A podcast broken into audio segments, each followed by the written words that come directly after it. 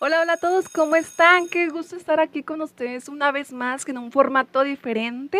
Yo soy Paunat, mi nombre es Paola Natalia. Tengo 24 años, soy licenciada en educación preescolar. Quiero comenzar este nuevo proyecto que lo tengo planeado desde diciembre, noviembre más o menos, que dije quiero hacer algo diferente, algo que llene, algo que motive y sobre todo algo que los entretenga. Claro, que es lo primordial del contenido, ¿no? Entretener, pero que también se les quede algo. Por razones pues, de trabajo, amigos, el trabajo en línea sí te lleva mucho tiempo, también se me ocurrió meterme a cursos, a maestría, ya voy a terminar mi primer semestre, ya estamos casi al finalizar, ya, ya me supe organizar, ya se va a acabar el ciclo escolar, entonces dije, vamos a comenzar con este proyecto que tengo muchas ganas. Hoy es lunes 17 de mayo del 2021 y pues vamos a darle. Hola, hola a todos, ¿cómo están? Yo soy Nat y bienvenido a Pláticas entre Fome. ¡Comencemos! Ok, les voy a platicar un poquito de lo que yo hago en redes sociales. Yo tengo un canal de YouTube, amigos, que se llama Paunat. Para los que ya saben y ya están suscritos, gracias. Los que no, corran y suscríbanse también allá. En ese canal subo reseñas, platico acerca de mi carrera, les muestro mi vida.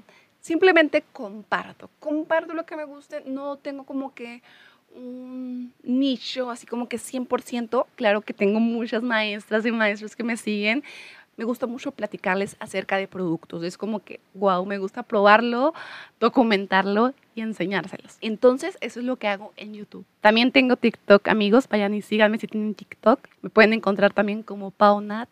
Ahí subo cosas muy enfocadas a las maestras, a la educación preescolar, aquellas situaciones graciosas que les pasan a los maestros o haciendo trends.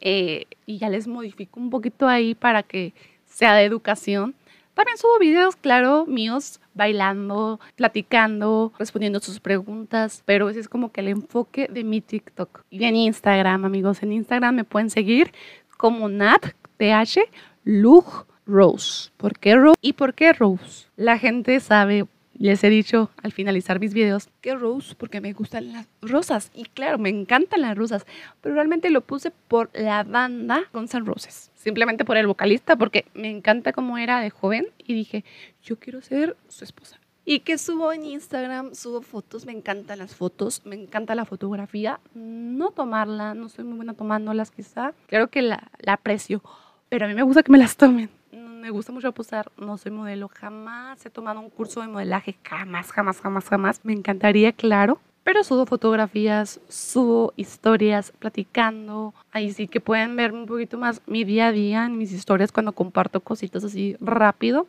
Estuve ausente porque si me escuchan un poco ronca, amigos, todavía tengo un poquito de secuelas del coronavirus, medio coronavirus, pues la garganta es lo que más se me afectó. Me pongo muy ronca, me pongo un poco mormada, pero ya, ya estamos saliendo.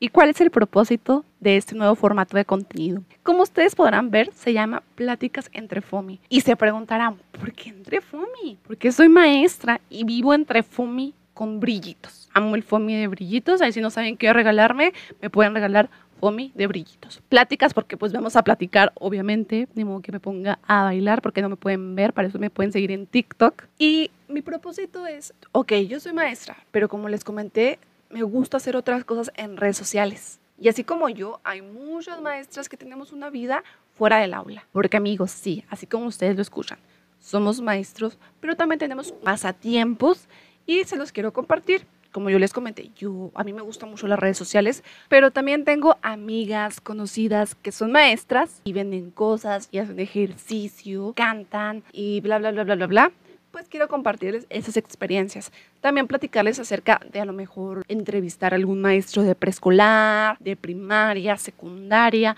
para que todas esas personas interesadas en la educación, en no saber, ay, ¿qué estudio? ¿Preescolar o primaria? Y no saben cuál estudiar, pues puedan escuchar esto y digan, ah, me vibra más ser maestra de preescolar, no, o de primaria. Van a ver que va a estar suave y bien, esta es una pregunta que me han hecho muchas veces. Dinos qué te inspiró a ser maestra o cómo supiste que quería ser maestra de preescolar. Para ser sincera, yo desde el útero de mi madre yo quería ser maestra. Yo dije, yo voy a ser maestra. No sé, quién sabe si, si lo pensé, si probablemente ya, ya venía en mi ADN que quería ser maestra. Tengo maestras en mi familia, pero yo, yo siempre quise ser maestra. Veía a mis maestras en preescolar y wow, su trabajo, el material, el pizarrón.